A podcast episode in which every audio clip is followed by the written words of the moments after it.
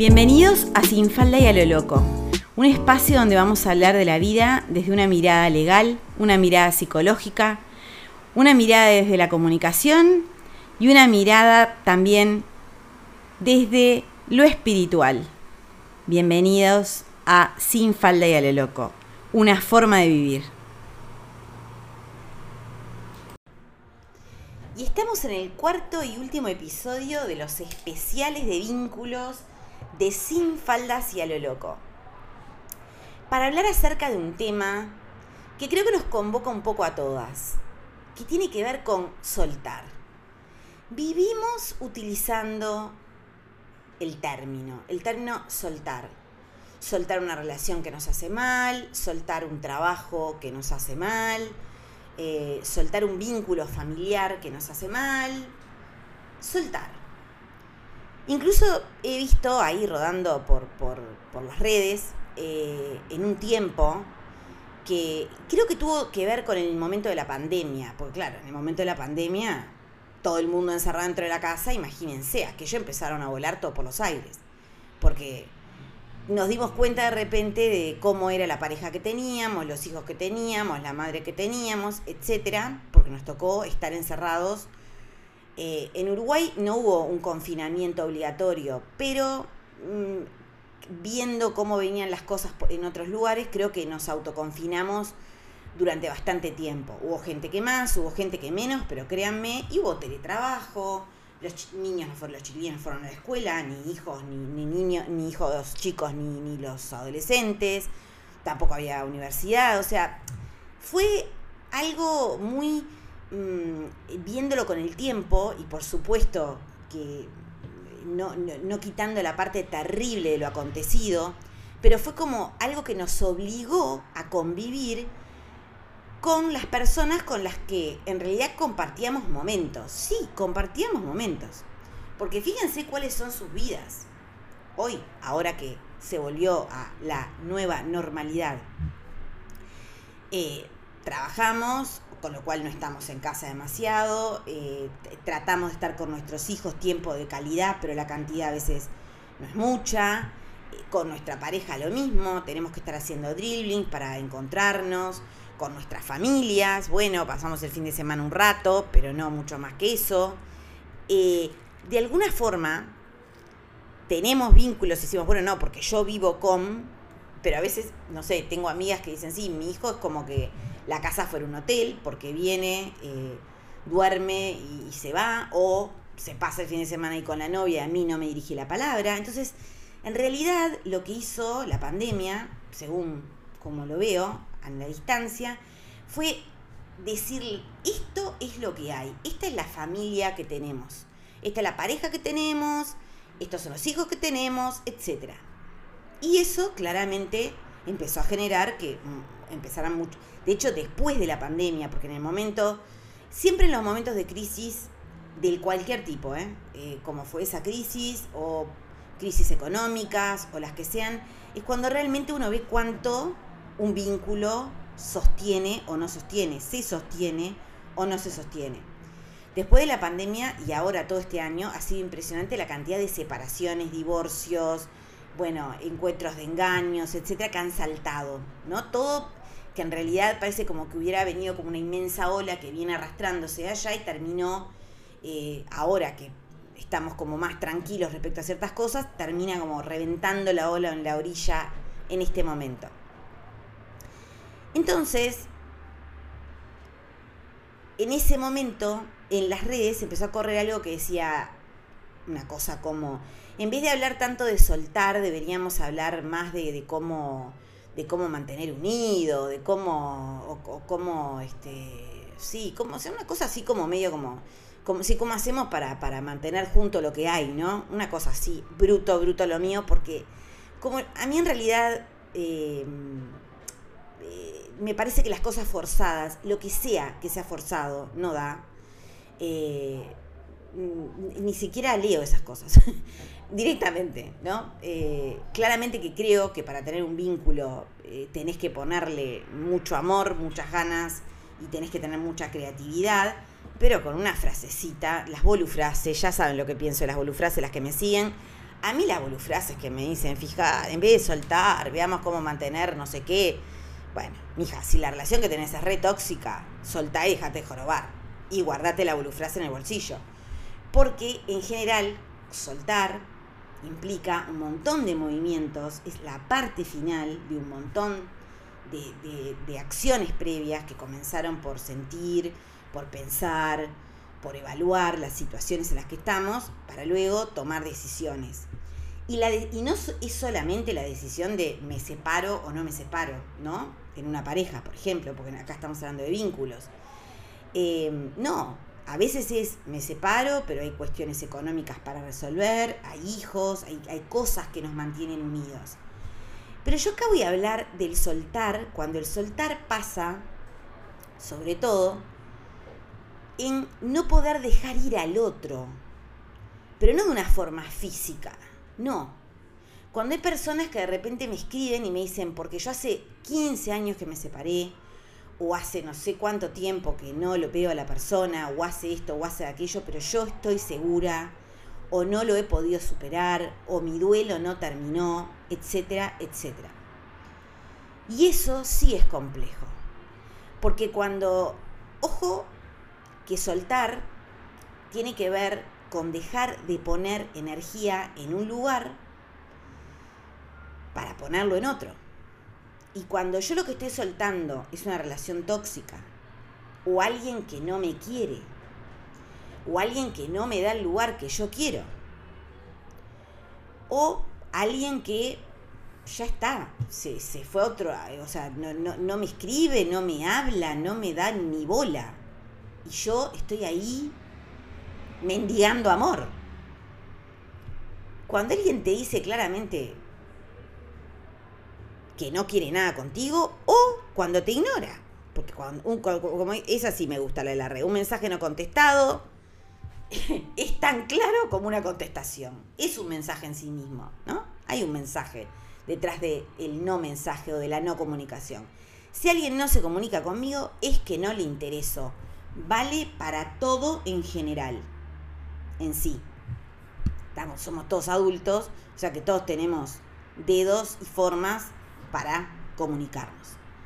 Entonces, cuando estamos hablando de temas de soltar, en general hay un dolor previo a soltar, hay un duelo, hay algo que terminó, yo estaba enamorada de alguien y ese alguien o, o esa relación no funcionó o algo sucedió o la persona partió porque murió y se terminó. Y yo no lo puedo soltar. Y muchas veces me preguntan cuando escribo, bueno, ¿y cómo hago para soltar? Y la pregunta que yo les hago es, ¿cuánto tiempo de su día le dedican a la persona que supuestamente quieren soltar? Yo me doy cuenta cuando algo terminó para mí, cuando no me acuerdo de la persona, cuando la persona dejó de formar parte de mis conversaciones o de mi cotidianeidad mental. Cuando no es lo primero que pienso cuando me levanto, ni lo último que pienso cuando me duermo. Cuando no me ocupa ni me preocupa ni cómo está, ni cómo no está, ni si está o no está, o si se fue, o si nada. Pero a veces para llegar a esos lugares tiene que pasar el tiempo. Y tiene que haber una postura en la cual una dice y se dice a sí mismo, esto se terminó. El primer paso para empezar a soltar es aceptar que algo se terminó. Porque si no aceptamos que algo se terminó y seguimos poniendo la esperanza de que el otro vuelva o de que alguna vez nos quiera o se fue con otra, pero cuando se dé cuenta de cómo es la otra, va a volver conmigo. O de repente es que le pasó algo, no, lo que pasa es que en este momento en la familia había muchos problemas, entonces está cuidando a la mamá, al papá, al sobrino, nieto, o lo que sea. Cuando alguien te quiere, te lo hace saber, aunque tenga muchas ocupaciones y preocupaciones. Se ocupa de que vos no lo sueltes. Se ocupa de que sepas que tenés un lugar en su vida. Se ocupa.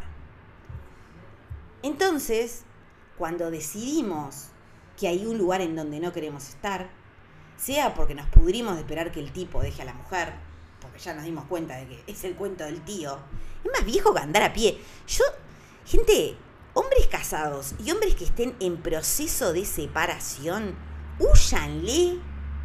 Porque cuando están en proceso de separación, ese proceso de separación para mí es que todavía no empezaron un divorcio, que todavía están con todo el tema de los hijos, qué vamos a hacer con los hijos, con la casa, con la abuela, con esto, con aquello. Hay un alto porcentaje de posibilidades de que ese vínculo se vuelva a formar. A veces por comodidad, a veces porque se aman, a veces porque yo qué sé, porque se odian, pero igual no, pueden estar sin, e, sin, sin, sin, sin estar juntos. Hay múltiples temas en el, en el medio. Pero cuando empezamos a salir con alguien que no tiene las cosas claras con respecto a la persona que nos precede, lo mejor es salir del lugar y decir, bueno, esto no. Pero en todo caso, si estuvimos tiempo con alguien y las cosas no funcionaron, o cualquiera sea el punto, la aceptación de que eso se terminó es lo primero. Duele muchísimo. Duele muchísimo cuando uno cree estar enamorado. ¿Y por qué digo cree estar enamorado? Porque en general muchas veces pasa que el enamoramiento, para empezar el enamoramiento es ese, estadio del, del vínculo en el cual vemos al otro color de rosa, aunque sea de un cacao feroz, el color que tiene. Lo vemos maravilloso, lo vemos genial, o, nos, o tenemos mucha muchas ganas de, ceder, de, sostener, de aguantar. Ay, tiene ocho hijos, qué divino, con cinco mujeres diferentes. Ay, no querrá tener el número nueve conmigo. O sea, miren que el grado de pelotudez que podemos llegar a adquirir es gigante. Y no lo estoy diciendo desde una postura de, ah, porque usted, no. O sea, yo la primera, porque cuando nos enamoramos, estamos en un estado de idiotez. Es un estado peligrosísimo el enamoramiento. Yo siempre diría, cuando estés enamorado no manejes. Cuando estés muy caliente con el otro, no tomes decisiones trascendentales. Yo me pongo a pensar todas las veces que me casé, en las primeras dos veces me casé en cuatro o cinco meses, imagínense. Pero no con gente que conocía hacía 10 años, no, no, no, no. Con gente que conocía hacía cuatro o cinco meses. Entonces, bastante bien, bastante bien que todas, todo duró años, ¿no? Incluso el primero duró casi 10. Entonces, el punto tiene que ver en que cuando queremos realmente soltar, tenemos que hacer una declaración propia de intenciones. Decirnos a nosotras mismas, un poquito unido a lo del episodio pasado, si no lo escucharon, vayan a escucharlo. Soltar es un proceso, pero empieza cuando decidimos cuánto tiempo le queremos dedicar a alguien. En el episodio anterior estaba encarado desde un lugar determinado. En este es cuando ya decidimos que la cosa no va para más y que nos bajamos del vínculo o nos bajaron. La más difícil es cuando te bajan. Y ni te digo cuando te bajan, por ejemplo, por un mensaje de WhatsApp. Colosal. Maravilloso. Por Dios les pido. Tendríamos que realmente Tendría que haber como una marca, ¿no? Algo, una marca de agua en la foto de los tipos que dejan por WhatsApp. Qué falta de, de, de, de ¿no? De próstata que tienen, digo yo. En fin, a lo que voy es, claro, hay todo un dolor, hay todo un proceso. Y miren que queremos que las cosas pasen rapidísimo. Pero lo que duele, duele lo que tiene que doler pero a veces nosotras somos las responsables de seguir alimentando lo que sentimos por esa persona. Y acá, sí, me voy a humillar, me voy a humillar. Me voy a humillar mucho, pero ¿qué tiene? No importa. somos las que somos. ¿Y quién no lo ha hecho? Hay gente, por ejemplo, que estoquean, ¿no? Que se meten en las redes y que se fijan y que tratan de ver en qué está el otro, pendientes, ¿viste? ¿Qué hizo, qué no hizo? Si empezó con otra, cómo es la otra, cómo será la otra, etcétera, etcétera. Y estamos pendientes ahí. Y a mí me pasó que las que me conocen desde hace mucho, me siguen desde hace mucho, eh, en, mi, en, mi, Instagram, Simone Seija, arroba Simone Seija, eh, se deben haber escuchado muchísimo, sobre todo en, la época de la pandemia, ¿no? Que la gente hacía muchísimos videos, hicimos muchos videos, muchos vivos, mucho todo.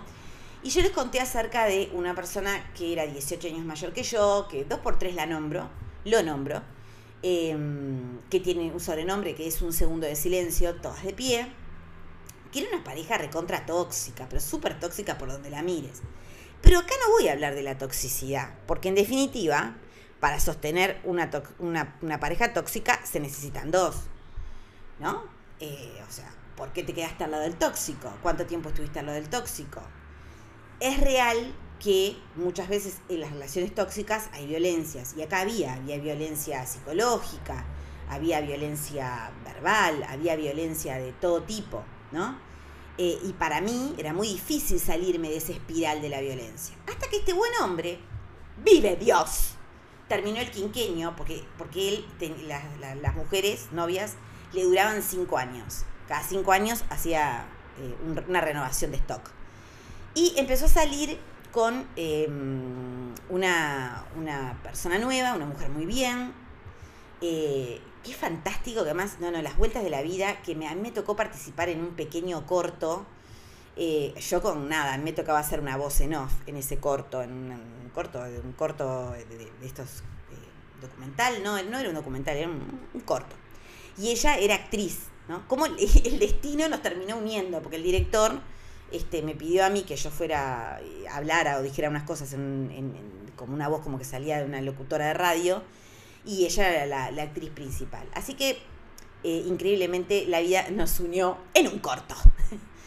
Bien, eh, cuando empezó a salir con esta persona, él empezó a salir, póngale, yo qué quieres que te diga, calculo que a principios de año, pero a mí me dejó como por Navidad, por ahí, ¿no? O sea, primero fue, salió, se aseguró la otra, etcétera, etcétera, y después me largó.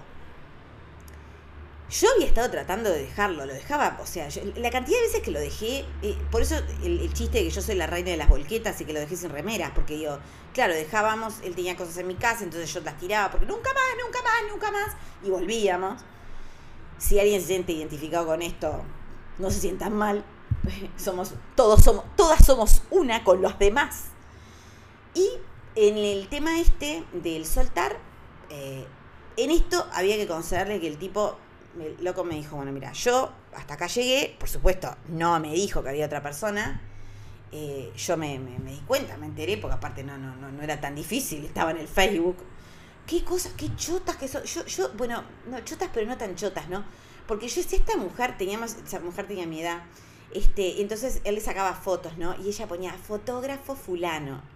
No, créame, yo esa huevera no la tuve. No, no, la huevonés esa no la hice, no la hice. Entonces, Claro, todo el mundo ponía, ay, qué divino, fulano, que no sé qué, no sé cuánto. O sea, eh, a ver, eh, no sé, sacate una foto al lado del tipo, decirle los cuatro vientos, ¿viste? Pero nos volvemos muy, muy, pero que muy pendejas, muy, muy quinceañeras, muy chotitas. Bueno, foto para acá, foto para allá, bueno, andaban juntos, que esto y que el otro. Y yo, me costó muchísimo soltar esa relación, porque la toxicidad cuesta soltarla.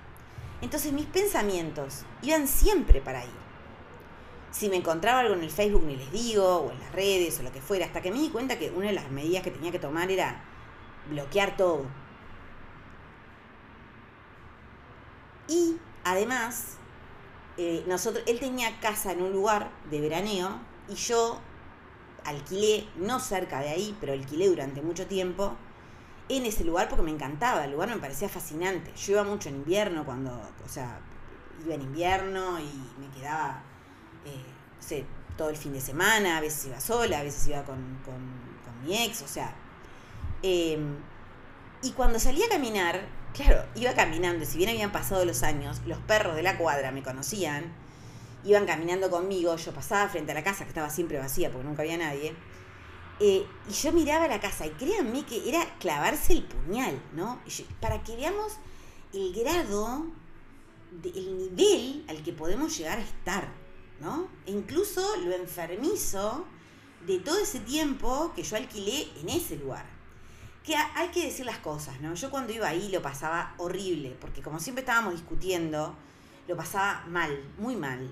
o sea, a él no le gustaba ir a la playa, no le gustaba caminar conmigo de la mano, no le gustaba nada. que, imagínense, debía tener en cada puerto un jilguero. Entonces, el tipo, si bien éramos pareja, era como que eh, siempre parecía que, no sé, que, estaba contigo de casualidad, ¿no? Era como que poco menos que estaba yo en una compañía de trabajo. Entonces, claro, yo no pasaba bien con él. Cuando empecé a ir, que empecé a ir sola o con esta otra persona, con mi ex, que no éramos pareja, pero que, que íbamos juntos, realmente lo pasé divino, tuve unos, unos diciembres maravillosos, unas vacaciones espectaculares, o sea, lo disfruté como no lo había disfrutado con este hombre. Pero estaba también haciendo mi duelo de separación de ese lugar que a mí me encantaba y en el que habría querido vivir un montón de cosas que no se habían dado. Hasta que al final pasó algo con la casa que yo alquilaba, con el vecino concretamente, que fue que el vecino que vivía solo, no sé, se, se me llevó la carga o no sé qué pasó, y entonces dije, yo acá no puedo venir más sola porque no, no, no era seguro, en invierno no había ni una calandria ahí. Entonces dejé de ir y fue fantástico, fue lo mejor que me pudo pasar porque empecé a moverme para otros lugares, a alquilar otras casas y pasar tiempo en, otro, en, otros, en, otros, en otros sitios. Con lo cual, fíjense la cantidad de años que yo puse pensamiento, sentimiento y acciones en esa persona. Sin que esa persona tuviera la más mínima idea ni le importara nada de mí, porque estaba viviendo otra cosa, otra historia, y yo ya no figuraba en nada, pero yo lo seguía haciendo figurar. Entonces, soltar involucró empezar a manejar mis pensamientos y créanme que en este periodo de tiempo, corto relativamente, en el que muchas de las que me siguen saben que, bueno, que eh, la persona con la que yo estaba se fue, y se fue de golpe, yo cuando empiezo, en algún momento mi pensamiento se va para ahí, por alguna razón, porque uno a veces tiene cosas que compartió que estuvieron muy buenas o fueron, saco inmediatamente las tropas de mis pensamientos de ese lugar. ¿Por qué? Porque eso se terminó. Si hubiera podido hacerlo cuando estaba con un segundo de silencio, todos de pie, no me habría llevado tanto tiempo y tanta energía. Ojo, que tampoco era que eso me impidió ni seguir conociendo gente, ni seguir saliendo, ni seguir haciendo un montón de cosas. O sea, eh, eh, formaba parte de una parte de mi vida eh, pero yo seguía viviendo, por eso no me parecía tan trágico. El tema es que hay personas que estopean su vida por alguien, esperando a alguien, duelando a alguien, queriendo que las cosas sean diferentes cuando no hay posibilidad de cambiarlas. Entonces yo les diría, empiecen a trabajar con sus pensamientos, porque los pensamientos son los que nos llevan a las situaciones y a los sentimientos que le ponemos a las situaciones. Porque a veces las cosas no eran ni tan maravillosas, ni el amor era tan grande, ni había cosas tan geniales, pero como lo perdimos y lo estamos duelando, también lo embellecemos, como en la etapa del enamoramiento, en cierta forma. Entonces cuando las tropas mentales van hacia un lugar seco, árido, donde no hay nadie, donde vamos a como si fuera un altar, a rendirle un culto a alguien que no nos eligió, que no nos quiso, que nos sacó de su vida. Pensemos si queremos vivir o seguimos al pie de algo que murió. Porque el amor murió, porque el interés murió y estamos aferradas a la muerte. Y nos vamos muriendo de a poquito si no encontramos razones suficientes y válidas para seguir viviendo. A mí me salvaron otras múltiples cosas. Yo tengo un trabajo que me apasiona, además siempre escribo, posteo, hago cosas en las redes, bueno, el podcast es nuevo, ¿no?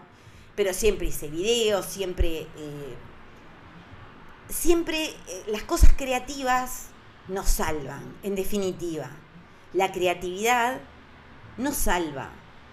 Es una salvación, es una forma de sublimar la energía. Es una de las formas de sublimación, el acto creativo.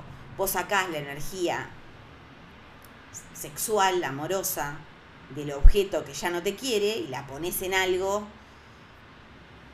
bello, creativo y que te gusta. Pero cuando no te gusta tu trabajo, cuando vivís en un lugar que tampoco te hace feliz, cuando no te animás a hacer cosas que te hagan bien y lo único que haces es girar como un trompo sobre un mismo punto, que es esa persona que no te da pelota, ahí empieza el peligro de la depresión y el peligro de empezar a secarnos internamente. El jugo de la vida es lo que nosotros reguemos con la alegría que nos dé nuestra vida. Y cuando nos empezamos a secar, cuando nos empezamos a abandonar a nosotras mismas, cuando creemos que todo tiene sentido si está el otro y sin el otro nada tiene sentido, ojo, porque ahí estamos mal. O podemos llegar a estar mal. Entonces, si vos ves que ha pasado un montón de tiempo y que no lográs soltar algo, pedí ayuda profesional. Hay un montón de gente que va a facultad, que estudia, que se forma, que está años, no cursitos, no cosas de fines de semana, no, que se rompen el culo, me incluyo, para formarse, para acompañar en los procesos. Y los procesos, cuando son reales, duelen y duran. ¿O qué creen ustedes? Que yo no hacía terapia en ese tiempo. Y ustedes me dirán, pero la terapia para qué te servía? Para mucho.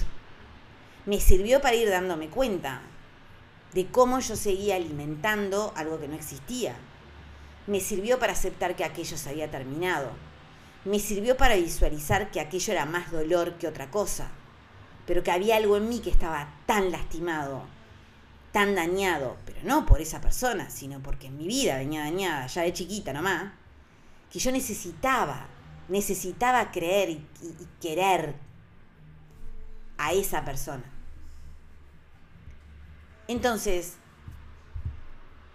cuando algo las esté llevando por el camino de la tristeza constante, de la queja, de la victimización, porque no me quiere, porque me dejó, porque destruyó lo nuestro.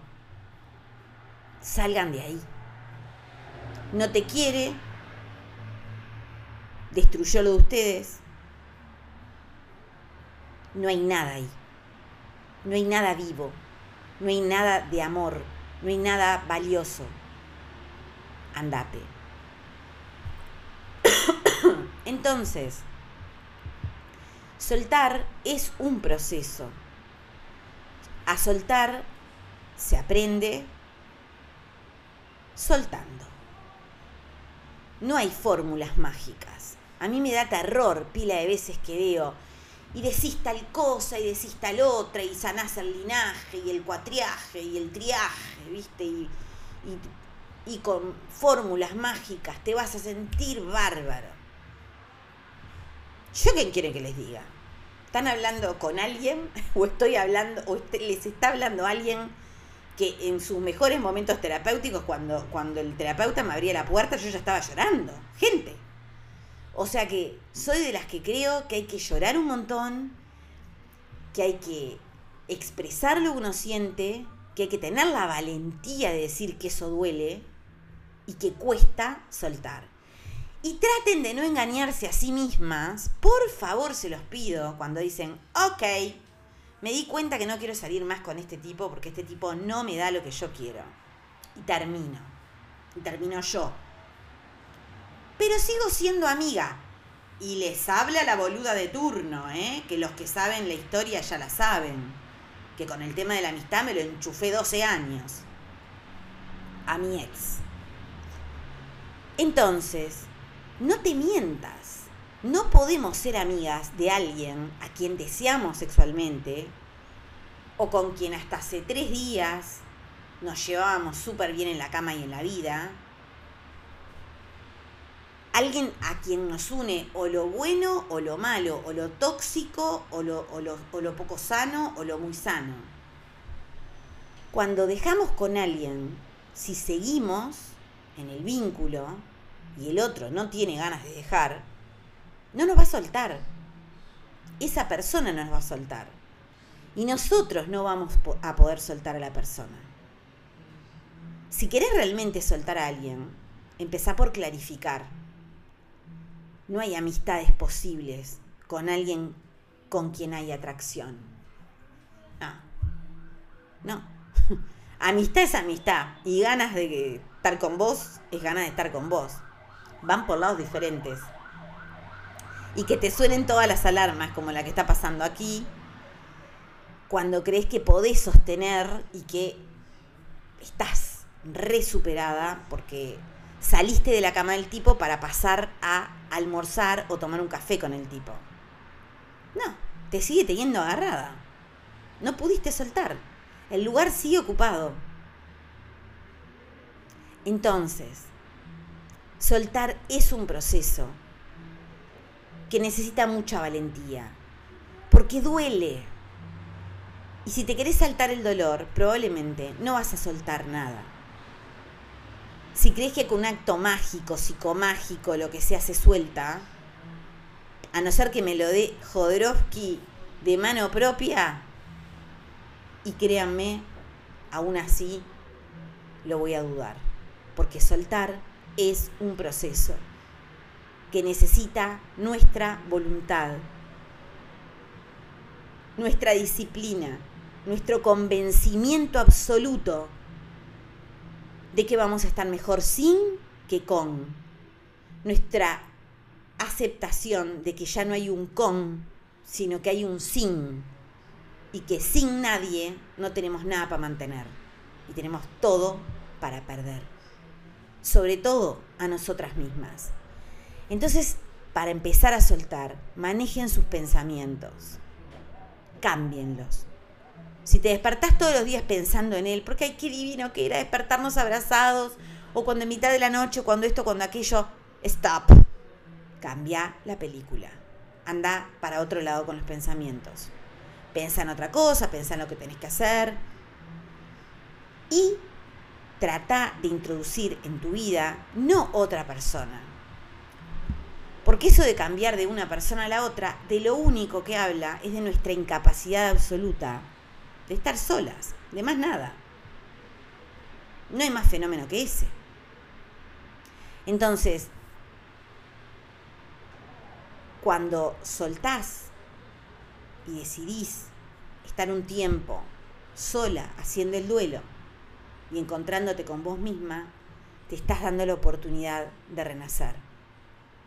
Busca hacer cosas que te gusten. Y si me decís, pero es que yo no sé lo que me gusta, entonces empezá de a poco, desde que empieza el día hasta que termina, todos los días, lleva un cuadernito de lo que me gusta y de lo que no me gusta. Me siento desayunar. ¿Qué me gusta desayunar?